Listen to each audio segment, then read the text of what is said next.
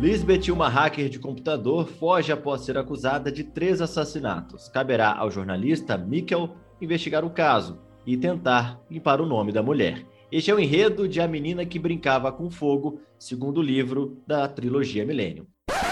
Ou A Rapariga que Sonhava com uma Lata de Gasolina e um Fósforo.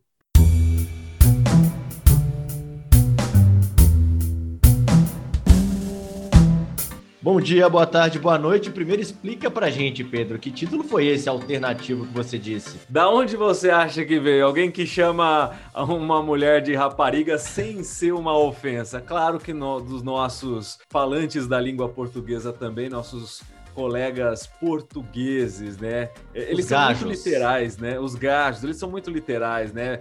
É, rapariga que sonhava com uma lata de gasolina e um fósforo. Pra quê? Pra tacar fogo, né? É, pra brincar com fogo. com fogo. É, né? mas tudo bem.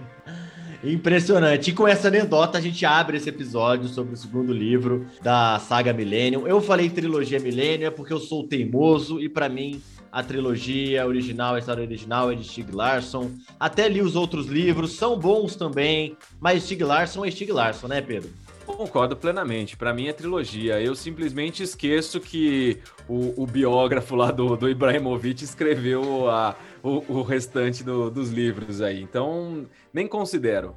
É isso. Também tô, sou desse time. Se você é fã da série, é fã da saga, também deve ter a sua opinião. Para você que está chegando agora, quer começar a ler a série e você está ouvindo esse episódio, a gente recomenda que você ouça o episódio 8, lá de outubro de 2020, deste podcast é, no qual falamos é a recomendação que a gente faz, né, Pedro? É melhor, né? Porque esse segundo livro ele começa de um ponto é, que exige, exige uma continuidade, né? É bom começar do primeiro mesmo. Olha, cara, eu acho que o consenso entre as pessoas que leram a, a trilogia Milênio é o seguinte: o livro 1 ele funciona perfeitamente sozinho. Se ele não tivesse uma continuação, ele funcionaria perfeitamente. Porém, obviamente, o 2 e o 3 não. Então você tem que ler o primeiro. Se você só lê o primeiro e não quiser ler mais o segundo e o terceiro, tudo bem, é um livro que funciona independente. Ele abriu e fechou um arco ali, apesar de ter deixado umas pontas abertas, mas é, é ele foi. É, é, consistente naquilo que, que ele apresentou. Aí o 2 e o terceiro, e o 2 e o 3 não tem como, você tem que, que ler, e aí você precisa ler o primeiro. É, exatamente. Se você tá com aquela, aquele problema de não querer ficar preso numa história, esquece. Lê só o primeiro, porque a partir do segundo você não vai conseguir. Foi o meu caso, a partir do momento que eu me apaixonei pelo primeiro, soube que tinha o segundo, fui ler o segundo, e aqui a gente já dá uma deixa aqui antes de chegar no final do livro, né, Pedro? A gente não vai contar o que acontece exatamente, mas o segundo termina de um jeito que não tem como, você precisa ler o terceiro porque você não acredita que aquela situação está acontecendo. A gente está falando aqui de Lisbeth Salander, numa situação que você, como ela vai sair disso, e você é obrigado a ler o terceiro. Então, assim, é o que o Pedro disse mesmo. O primeiro funciona muito bem sozinho, o dois e o três precisam realmente de uma continuidade. O três até fecha um arco também, né? Mas ele abre também precedentes para que o biógrafo do Ibrahimovic, não citaremos o nome dele aqui, a gente tem um certo ranço dele, deu para anotar, ele deu, continuou a partir do quarto. Então, assim, falando do segundo exatamente, Pedro, o que você, o que mais chamou a atenção? Primeiro, acho que é importante registrar que a gente leu faz muito tempo os dois. A gente teve que dar uma pesquisada para lembrar alguns pontos. Cara, seguramente faz aí uns oito anos que eu li esse livro, né? Seguramente, seguramente. Mas, assim, o que uh, me mostrou esse livro, toda, toda a trilogia Millennium, né? É que quando o Stieg Larsson ele escrevia, ele que era um jornalista é, profissional e aí acabou escrevendo esses livros, infelizmente morreu, não viveu para ver o sucesso da trilogia que ele escreveu. Verdade. É, e ele trabalhava fazendo denúncias era, ele era um jornalista investigativo, então ele levou um pouco desse negócio do jornalismo investigativo para dentro dos livros dele. E aí ele faz de, várias denúncias de temas atuais, mas o que é o mais interessante são temas atuais que não necessariamente são temas atuais para a sociedade brasileira, né? Eram temas que é, ele vivia uh, lá na Suécia e também no, no continente europeu como o que é abordado nesse livro em específico, que é a exploração uh, sexual de mulheres. Claro, no Brasil a gente tem isso, né? Aqueles casos de, de mulher que é enganada e, e mandada lá para a Europa, mas é justamente uma coisa. Mas eu acho que dentro dos problemas sociais a gente tem coisas que, que são até mais graves do que essa, uh, vamos dizer assim, mandar as mulheres para outro continente, né? Acho que acontece com menos recorrência do que com outros problemas aqui no Brasil. Mas lá é um problema grande, né? Isso de, de, de exploração sexual de mulheres, principalmente aquelas que vêm lá do leste europeu, também ali do, do norte do continente. Então, ele, o que me chama a atenção é que são os problemas sociais que ele retratava no livro, eram problemas que eram enfrentados pela própria sociedade sueca e também pela sociedade europeia.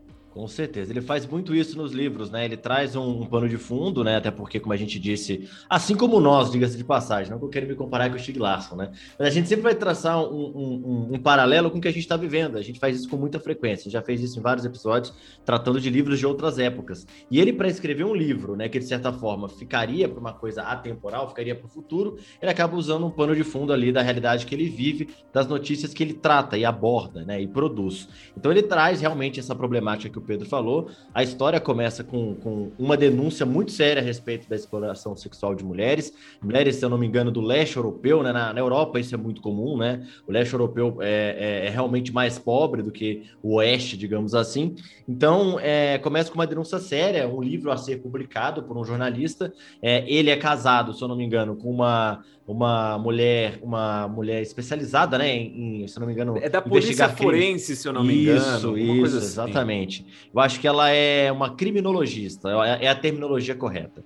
E aí eles estão prestes a publicar um livro, né, já com a editoria, né, com a, a edição da revista Milênio, que é do Mikkel Blomqvist, só que aí eles são mortos. Esse casal, ele é morto juntamente, e aí você fala, ué, onde está a Lisbeth aqui? Né, para quem não está lembrando da história. Juntamente com o tutor da Lisbeth, que não exatamente é muito querido por ela, já teve um, uma coisa marcante naquele primeiro livro com ele. E esses três são mortos, e na arma tem as digitais da Lisbeth Salander. E a partir desse momento a gente percebe que no primeiro livro a gente tinha, né, né, Pedro, o Mikkel como o protagonista. Nesse é a Lisbeth sem dúvida, né? Ela sendo procurada, os cercos fechando ali em volta dela e o Mikkel ajudando ela, não mais ela ajudando ele, né? A coisa se é, inverte. Isso...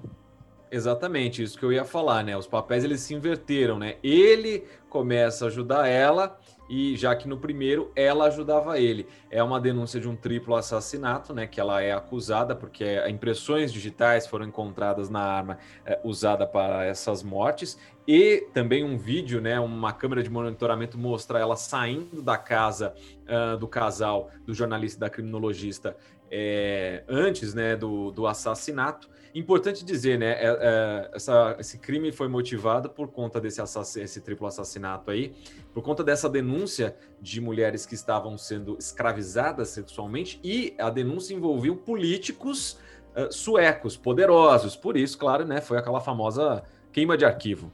Uma teia, né? Uma teoria da conspiração muito bem arquitetada novamente. Aqui, Pedro, eu já quero explorar um ponto que foi a minha lembrança, que eu também, você falou o tempo que você leu, uns oito anos atrás, eu também. De 10 a 8 anos atrás foi quando eu li esse livro. Eu o li só uma vez, diferente do primeiro que eu li duas, porque eu li, eu comprei o primeiro, li, depois esperei um tempo, aí depois eu vi que tinha uns outros livros, eu fui lá para ler eles de novo, li de novo o primeiro, esse aqui eu li uma vez só. E pelo que eu me lembro, assim, o que me chamou muita atenção nesse livro e me incomodou, diferente do primeiro, que eu considero quase uma perfeição, assim, sabe? Uma sumidade. Nesse segundo aqui, o que me incomoda, e aqui escapando de, de fatos, né, de acontecimentos pontuais da história para a gente também não ter que puxar tanto na memória, não atrapalhar as pessoas que ainda não leram, mas assim, é que algumas soluções me pareceram um pouco forçadas. E aí, eu faço a defesa do Stig, que eu tenho muito carinho pelo autor, que ele é muito bom, mas eu acho que é porque ele quis também trazer um pouco para o lado do heroísmo, né? Porque assim, os personagens deles são muito humanos. Todos os dois, né? Tanto a, a Lisbeth, a, é, a, a, gente tem algumas coisas na Lisbeth que a gente se identifica com ela, mas a maioria das coisas fala por que, que ela reagiu assim? Ela é antissocial, ela é egoísta, né? Mas ela tem um porquê disso. E isso ele traz muito bem. Mas nesse caso aqui, na cena de ação principalmente, as soluções são fáceis. Traz o quê? Traz aquela evocação do heroísmo. Eu acho que é a intenção dele mesmo, né? Tornar os personagens até meio surreais, digamos assim. É até válido, mas só me incomodou porque na comparação com o primeiro ficou um pouco diferente. É, realmente, né? Ficou. A gente. É, mas, assim, da minha parte, o que, eu, o que eu mais me incomodei foi justamente essa esse comportamento da, da Elizabeth no da Elizabeth no, no livro, cara, que você colocou aí, que a gente não estava entendendo exatamente por que, que ela ficava. Ah, tudo bem, ela teve lá um amor não correspondido pelo, pelo jornalista Garanhão tal, mas é, também ficar assim, se fechar num, num, numa redoma de vidro também desse jeito, cara, quando o cara tá tentando ajudar ela tal, é, sabe, fica meio incompreensível, né? Dá até um rancinho, né? Mas aí depois a gente a gente muda de opinião. Com certeza. O passado dela é muito explorado aqui nesse livro. O passado não só por conta da investigação criminal, porque aliás, e aqui eu já vou abrir outro parênteses, mas eu vou terminar meu raciocínio antes de abrir esse parênteses. Então, vamos lá. Retomando. O passado dela é muito exposto, né? Porque como ela é investigada, a... os investigadores divulgam a todo momento as coisas para a imprensa, há vazamentos pontuais com interesse, claro, de poderosos. Então, assim, o passado dela é todo exposto. E quem conhece bem, já viu o filme, por exemplo, ou leu o primeiro livro, sabe que a Lisbeth Salander é muito, muito metódica. Ela esconde, ela, ela gosta de viver ali anonimamente. Ela gosta de ser discreta, né? Ela esconde totalmente. Ela é uma hacker, obviamente, então ela sabe muito bem fazer isso. Quando ela é exposta dessa forma, né, inclusive com a ficha criminal e tudo mais, obviamente isso contraria ela muito. E só que aí o passado também aparece em outros pontos, né? Inclusive se embreando aí, se entrelaçando com a, com a trama, né, Pedro? É, cara, você fez me lembrar, né, os vazamentos, né, a imprensa, a, a, grande imprensa sueca lá ficava vazando falando que ela era uma lésbica satânica, você lembra? Isso, lembro disso. Os tabloides suecos, pelo jeito nada diferente dos ingleses, né? É, né? Devem ter aprendido com eles. E falou que ela era uma lésbica satânica tal. Mas aí você tocou num ponto importante, né? Porque o livro ele destrincha, né, o passado da, da Elizabeth e a gente começa a entender o porquê que ela é uma pessoa do jeito que ela é, né? né? A gente não a, a, cria aquele ranço do porquê, ah, meu, para, por que, que você tá com esse comportamento nada a ver? Aí vai destrinchando o passado dela, mostrando quem era a família dela, qual foi aquele episódio marcante, né? Que, que mudou toda. Foi a virada da, da vida dela ali, o, o episódio envolvendo o, o pai dela. E aí a gente consegue entender de onde vem todo esse ódio e também toda essa reclusão, né? Exatamente. E esse uso da imprensa é interessante, para que entra o que eu ia que eu falei dos parênteses abertos e, e, que fecharei logo, mas que acho que vai render assunto, né? Acho que vai durar alguns minutos aqui. Que é uma coisa que o Stig Larsson traz muito bem. Mas já que a gente falou da imprensa, da forma que trataram a Lisbeth, né, que era uma investigada criminal e tudo mais, a imprensa, o papel dela, né, eu acho que rola uma crítica ali de forma tênue, que é, aliás, uma característica muito positiva do Stig, né, que ele traz o machismo, ele traz o preconceito social, tanto no primeiro quanto no segundo livro ainda estão ali presentes, né, obviamente tratando de exploração sexual, ele tá falando do machismo, como a coisa funciona, e nesse caso aqui, é uma crítica à própria imprensa, né, eu acho que é ele fazendo aquela meia-culpa do tipo, como a imprensa funciona, não só lá na Suécia, como aqui no Brasil também, né? A gente tem vários exemplos que a gente pode citar de erro da imprensa, de exagero da imprensa em alguns pontos, nós como jornalistas sabemos disso, e mais uma vez aqui, não está ali escancarado, em nenhum momento você tem uma, uma crítica aberta, né, evidente do tipo, ah, a imprensa é suja, ou ele pega e faz da, da forma da narração dele alguma coisa que te leve diretamente àquele raciocínio, não. É realmente a, a própria ação da imprensa te faz repensar isso. E a crítica está muito ali nas entrelinhas, isso é muito bom, né? Cara, você tocou num ponto muito interessante, porque é perfeitamente plausível a gente fazer um paralelo com o que acontece no Brasil. Uh, porque o Stieg Larsson ele era um jornalista investigativo. Uhum. Então, ele, ele é o alter ego dele é o próprio Michael Blomqvist, né? Então, e, e ele não. E o Michael não pega é, denúncias com fontes oficiais, né? Agora, se você for fazer uma análise do jornalismo investigativo brasileiro, é, em sua maior parte, na verdade, ele é com base em fonte oficial, ou seja, é algum promotor, algum juiz, alguém que está envolvido em determinada investigação que vaza a informação, mas vaza, claro, aquilo que quer ser vazado, né? A gente tem aí, pode estar um monte de caso aí, de vazamentos pontuais. E não é. Uh, e se, aí eu ficava me perguntando, como jornalista, eu fico me perguntando, e esse, e esse acho que é um, um, exercício interessante. Se não fossem esses vazamentos pontuais de fontes oficiais, como é que nós, jornalistas, iríamos atrás de denúncias como essa, não é verdade? Porque Sim. como é que eles vão conseguir fazer isso? Então, é, eu acho que essa é uma crítica que estava escrita ali no, no livro, né? Porque mostra que ele conseguia fazer essas é, essas críticas, essas, esses, essas denúncias, sem necessariamente precisar do vazamento de, de alguém de dentro do sistema. Sim, exatamente. Eu acho esse é um ponto muito interessante, me gerou reflexão também na época. Eu estava no começo da minha trajetória, começo assim, né? Eu estava naquele momento de, é, digamos, de se acomodar no papel de jornalista, né? Aquele momento de afirmação, autoafirmação. Hoje eu estou mais experiente, conseguiria ler ainda melhor essa, essa crítica que estava implícita ali na história. Eu concordo com você, é justamente esse o ponto. E tem coisas interessantes que a gente pode aprender ali também, né? Tem coisas que a gente não pega aqui no Brasil, por conta de viver aqui no Brasil, a gente não está na Europa, a gente está longe de lá, a gente não viveu a Guerra Fria como eles viveram na época, né? E tem muita coisa da Guerra Fria ali, do pós-Guerra Fria, de Alemanha Ocidental, Alemanha Oriental, apesar de a gente estar falando da Suécia, existe questão da máfia russa, existe muita coisa ali envolvida que ele traz. Eu, eu diria o seguinte, meu amigo, é um baita de um jornalista, ele pegou várias coisas ali que estavam acontecendo e transformou em ficção. É, Pedro, basicamente, cara, um, há dois episódios atrás, a gente falou de crônica, né? Ele deve ter feito uma, umas crônicas na cabeça dele e juntou numa história que virou um romance no final das contas, né? Um thriller. Exatamente, né, cara? E, e, um baita, e uma baita de uma, de uma trilogia, né? É, avançando um pouco no, no livro, cara, a gente consegue. A gente tem. Eu acho que é a parte muito boa e é essa parte que introduz o passado dela falando do pai dela, né? É, porque ele, é, no fim das contas, ele é o grande capeta dessa história, né, cara? Ele é o, o, o arquiteto do caos, né?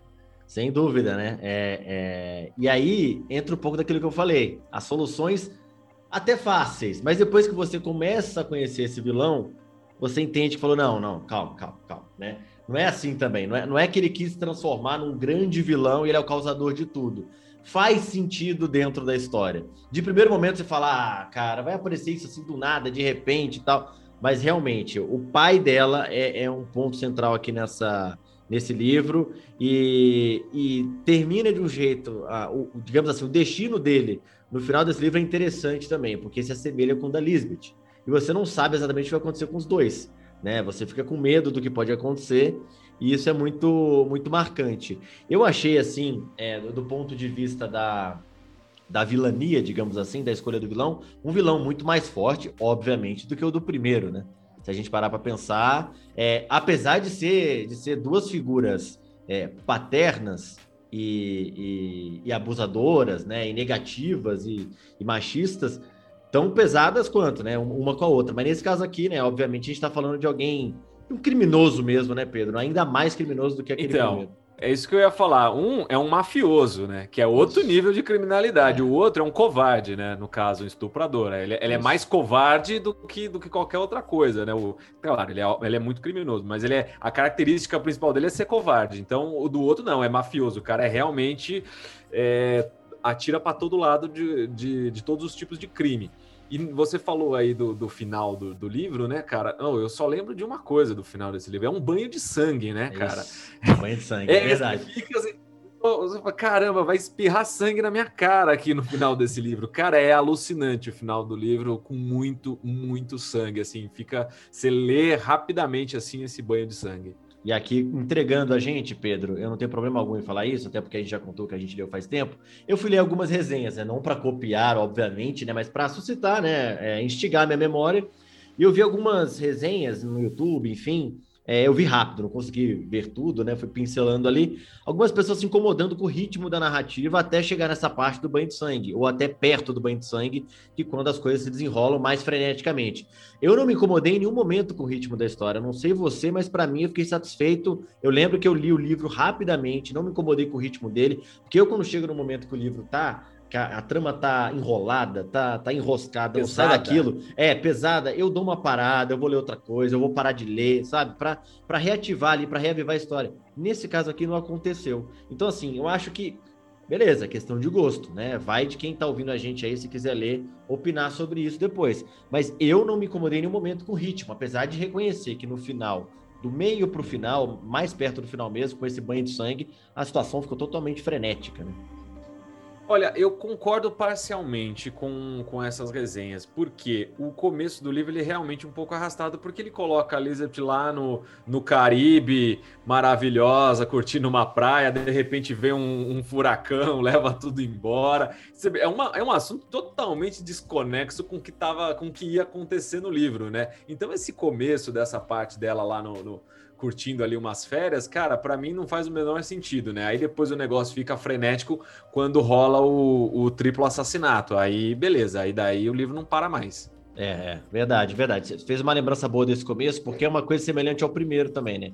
O primeiro começa de uma forma, lembra? Você dura páginas e páginas lendo sobre uma denúncia que o Mikkel é, ouviu e se ferrou por isso, e pagou por isso, foi punido na justiça, e não tem exatamente ligação com o título da história. Né? Só coloca ele naquela posição de aceitar qualquer coisa para ele poder tirar o foco da vida de jornalista dele que estava em xeque, né? da carreira dele. Nesse segundo aqui é a mesma coisa, só que a Lisbeth, totalmente aleatória, como você falou, você começa a ler e fala: o que, que tem a ver isso daqui, né? E aí, e realmente não tem nada a ver no final das contas, né? Não é, tem nada a ver. Tipo... Só coloca ela numa posição, quase um livro, um mini livro, né, dentro do livro. Não faz muito sentido mesmo, não, para nunca pensar. Então eu entendo o que você é, quer dizer tipo, também. Tipo um conto dentro do livro, é. assim, né? Um... Não, é, é, tipo aqu aquelas, aquelas, aqueles curtas da, da Pixar, né? Antes do, do desenho. exato, exato. Eu lembro do Vida de Inseto, o, rapaz, o cara lá jogando xadrez contra ele mesmo lá. Isso, justamente. É, esse é o ponto, cara. Então, assim, dá para entender por esse ponto, sim, realmente, entendeu? Mas é, como eu já conhecia por causa do primeiro livro, eu só quis ler logo, falei, ó, pelo jeito não vai ter a ver, então vamos conseguir continuar a história aqui. Mas resumindo, Pedro, diferente de Harry Potter, que a gente fez, né? A gente fez do 1 ao 3 rapidamente, né? Pulando, intercalando com outros episódios. E depois do 4 ao 7 também intercalando, né? Mais recentemente aqui em 2021. Dessa vez a gente demorou muito tempo para fazer sobre o segundo. E eu acho que a ideia aqui é fazer o terceiro só daqui a um tempo também, né, Pedro? Vamos, vamos manter a tradição, né? Deixa o terceiro para lá. É, daqui seis meses a gente faz, né? A gente demorou seis meses para fazer o segundo. Justamente, aqui não tem esse problema, não. Mas, de qualquer forma, reforço aqui. Se você chegou até esse ponto, não precisa fazer mais isso, né? Mas você que ouviu esse aqui, você ouviu o oitavo, ouve lá o oitavo episódio nosso. O áudio está um pouco diferente, a edição está diferente também do que eu estou fazendo aqui, mas vale a pena também. É, a gente caprichou lá, até porque a gente estava com aquele livro mais vivo na memória. É um livro mais marcante do que esse segundo, não que seja melhor, mas é porque é uma história muito realmente peculiar, né? Nesse aqui tem uma sequência ligada ao terceiro. Pedro Leão, por mim, tá feito. Gostei muito de fazer, porque juro para você, me deu vontade de ler de novo. Não vou mentir que eu acho que eu vou fazer isso. Boa, cara, eu gostei bastante e eu sempre fico esperando o, o anúncio de que eles vão fazer o resto da trilogia em filme hollywoodiano. Lembrando que já tem a trilogia no filme, é, a trilogia sueca desse, desses livros, mas é, prometeram fazer um hollywoodiano. E eu, eu tô no aguardo faz uns 10 anos já. É, exatamente. Tá durando bastante se espera, né? E aqui nesse caso é curioso falar disso, né? Rapidamente, antes de. Sem querer me alongar, né? É, mas geralmente, né, por exemplo, a gente imagina que um escritor sueco, uma história sueca, a gente imaginaria que o filme seria melhor sendo sueco. Não que seja ruim, eu vi o primeiro, não vi os outros, não posso falar aqui, né? Mas a adaptação sueca é boa. Só que a de Hollywood, surpreendentemente nesse caso, né, que Hollywood como, geralmente faz aquelas né, licenças poéticas, nesse caso saiu muito boa e saiu melhor que a sueca.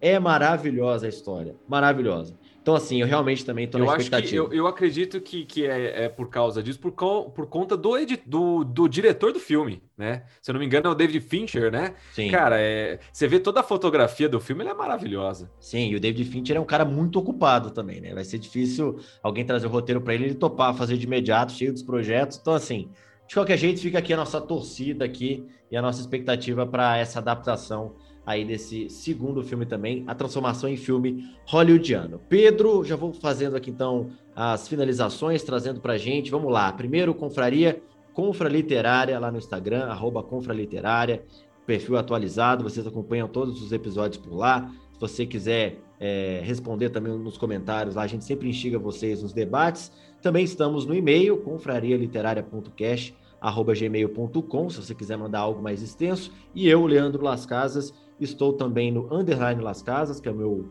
uh, Instagram pessoal, e também Mente Underline Acesa, onde escrevo contos, crônicas e poesia. Sua vez, Pedro.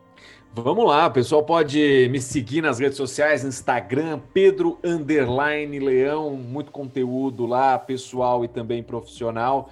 Há links também para o podcast aqui e também para o canal, o meu canal no YouTube, o Lendo com Leão, muito bacana. Falo sobre livros em vídeo, aqui em áudio, lá em vídeo. É isso. É isso, Pedro. Até mais para você. Até semana que vem. Abraço. Fui.